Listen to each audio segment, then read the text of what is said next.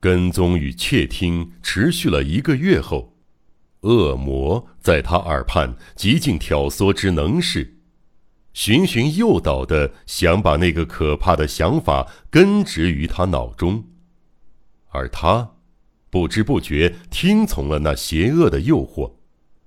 不到半个月，便决定将计划付诸实践。某夜。他拜访了久违的池内光太郎宅邸，他经常通过某种隐晦的方式与池内见面，但对池内来说，少了些好友亏违已久再见面的欣喜，多了些尴尬，因此，池内特别小心地应对着，运用巧妙的辩才，试图营造出自从三人会面之后。自己就再也没与芙蓉见面的印象，但旧木一听到对方说出芙蓉之事，不待对方说完，便故作轻松插嘴道：“哎，说起木下芙蓉，不久前我才做了件对不起你的事儿啊，不过也没什么大不了的，只是一时兴起。其实啊，大概在一个多月前吧，我在戏院后台等芙蓉。”特地包车送他回家，在车上我向他示好，真的只是一时兴起，你可别生气呀。因为他立刻拒绝了我，像我这种人实在不擅长处理这种情况，如果不跟你说，就好像到现在我都还在嫉妒你和他的关系，觉得很不好意思，虽然有点难以启齿，也算是向你坦白了我那可耻的失败经验。这真的是一时兴起，我再也不想见他了。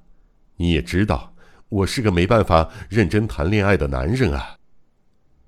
旧木说完这些话之后，一时之间颇为疑惑：为什么必须说这些呢？只是觉得隐瞒那件事似乎不妥，不如将它说出来比较安心。所谓的狂人。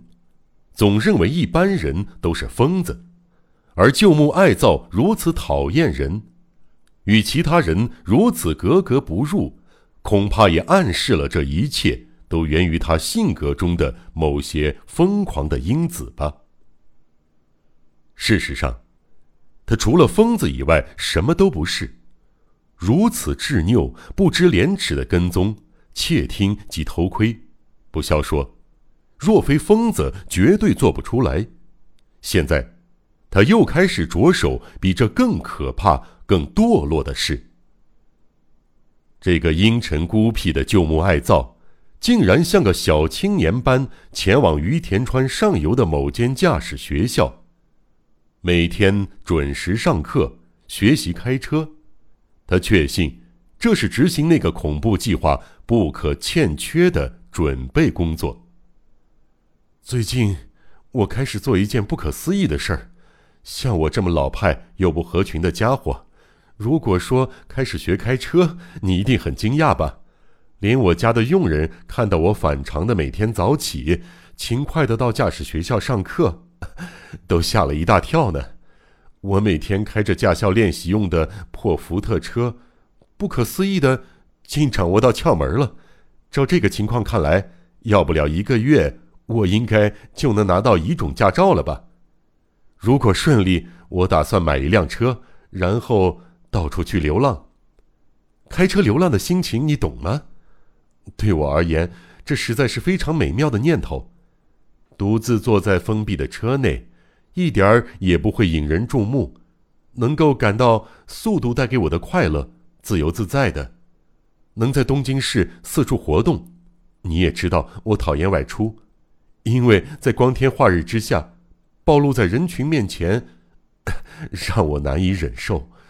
如果坐在出租车上，还是需要指示司机，告诉他我想去哪里，至少还有司机知道我的行踪吧。不过，要是自己开车，想去哪儿就去哪儿，那种心情就像我躲在最爱的仓库里一样自由自在。不管多热闹的大马路上。多熙攘的人群中，都可以漠不关心，像穿着隐身斗篷的仙人经过。对于我这样的男人而言，这是多么理想、多么适合我的散步方式啊！哎，我啊，现在就像个孩子，迫不及待的等待一种驾照发到手里的那一天。旧木写了一封内容大致如此的信给池内光太郎，如此大胆公开，是为了替接下来的犯罪做准备，让对方松懈，避免对方起疑。他很清楚，与其一味的隐藏，不如公开行动来的安全。当然，就算是这种时刻，他依旧每隔七天进行一次跟踪与窃听。不用说。池内除了嘲笑旧木的怪异行径，并没有起疑。虽说花了不少钱，但经过两个月的练习，他顺利拿到了乙种驾照，同时也通过驾驶学校买到了一辆二手的福特箱型车。买旧车一方面是能省钱，另一方面是因为当时东京市内的出租车大部分都是福特车。混杂其中，一点儿都不起眼。基于某个原因，旧木买车时也没有忘记重新设置客座的遮帘。如同前述，他在 K 厅的家中有个宽敞无比的废弃庭院，搭建一座车库一点儿也不困难。车库完成后，旧木把门紧紧关上，避免被佣人发现。他花了两个晚上做木工，把车子后座改造成仅能容纳一人的箱子。也就是说，在坐垫底下藏了一只宛如棺材般的长方形空箱，但从外面完全看不见。这个令人费解的工作结束后，他到商店街的二手商店购买了出租车司机的黑色立领装及旧的苏格兰外套。还有能遮掩大部分面部的大型鸭舌帽。他穿上这套衣服，坐在驾驶座上，开始不拘时断的在室内或市郊兜风。这实在是很奇妙的光景：杂草丛生的荒废庭院，墙壁斑驳的仓库，摇摇欲坠的废弃房屋，崩落的土墙。如此荒凉的鬼屋中。竟藏着一辆虽然是二手货，但对大部分人而言也还是高不可攀的汽车。每当夜幕降临的时候，那辆车便闪着一对像怪兽眼珠一样的车头灯，从鬼屋里滑行而出。不只是佣人，连附近邻居都开始谈论起这件怪事。他们对这个怪人的怪异举动感到匪夷所思。一个月内，他装作刚学会开车而兴奋不已的样子，没事就开着车到处跑，一个劲儿的实践其所谓的驾车流浪。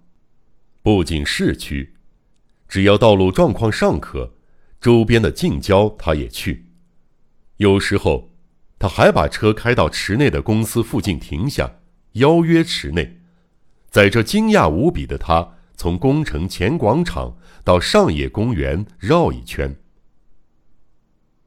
这真不像你的作风。二手福特实在不够噱头啊！池内故作轻松的说道，但仍难掩吃惊的表情。旧木一边开车，一边想象，如果对方发现坐垫底下有一个奇妙的空间，而且在不远的将来。还会装进某具尸体，那个时候池内将会有多惊恐，甚至有可能吓得浑身发抖呢。一想到这儿，他心里的笑意禁不住快涌到脸上了。为了避免露馅儿，他驼着背，低着头，使劲儿憋着。有一个晚上，就一次。他大胆的开车跟踪正在散步的木下芙蓉。如果被对方发现的话，他的计划将毁于一旦。可见这是多么危险的游戏。也正因为危险，旧木感受到一股战栗般的快感。穿着洋装的美人装模作样的在人行道上走着。一辆破车在他斜后方慢吞吞的跟着。美人每每绕过街角，破车也跟着转弯，仿佛受人控制的傀儡。多么滑稽而诡异的场面啊！看呐，大小姐，您的棺材正在身后陪着您呢。舅母心中哼着这首歌，露出狰狞的微笑，缓缓的开着车。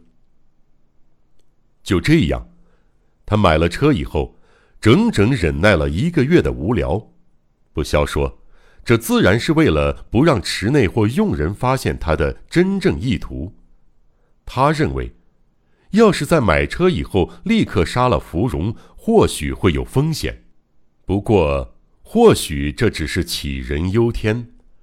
表面看来，旧木与芙蓉只是小学同学，十几年后偶然重逢，只见过三四次面罢了，而且中间还隔了五个月。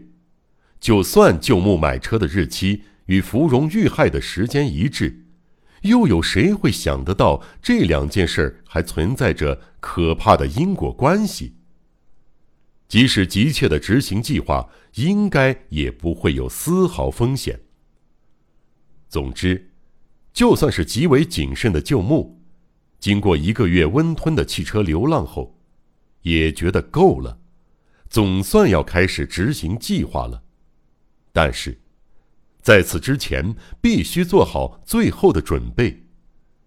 还有两三件琐事尚未完成，一个是拿到印有出租车号的红标纸及假车牌，另外就是替芙蓉备妥安全坟墓。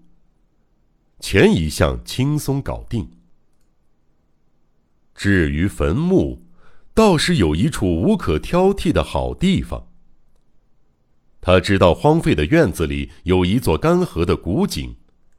有一天，他在庭院里散步，装模作样的在井旁滑了一跤，小腿部位跌出一道伤口。接下来，他告诉佣人那里很危险，要把古井埋掉。恰巧那时附近正在进行一个工程，每天都有马夫带着废土经过他家门口。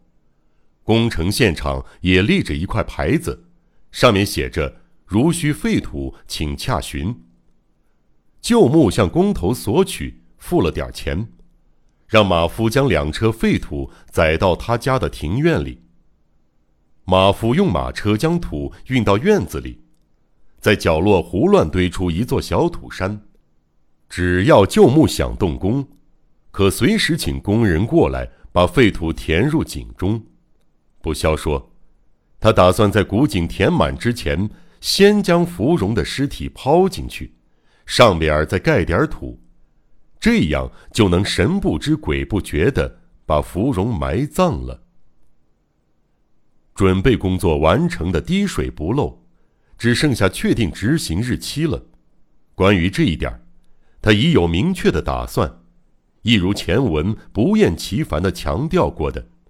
到了池内和芙蓉相见的日子，他还是继续跟踪与窃听，因此他早就知道他们下一次相会的地点与时间，那时正是演出告一段落的时候。他很清楚，每当此时，芙蓉必定会避开招呼站的车子，走到附近某条马路的转角，在那里拦出租车，也因此。他才会设计出这样利用出租车达到目的的曲线策略。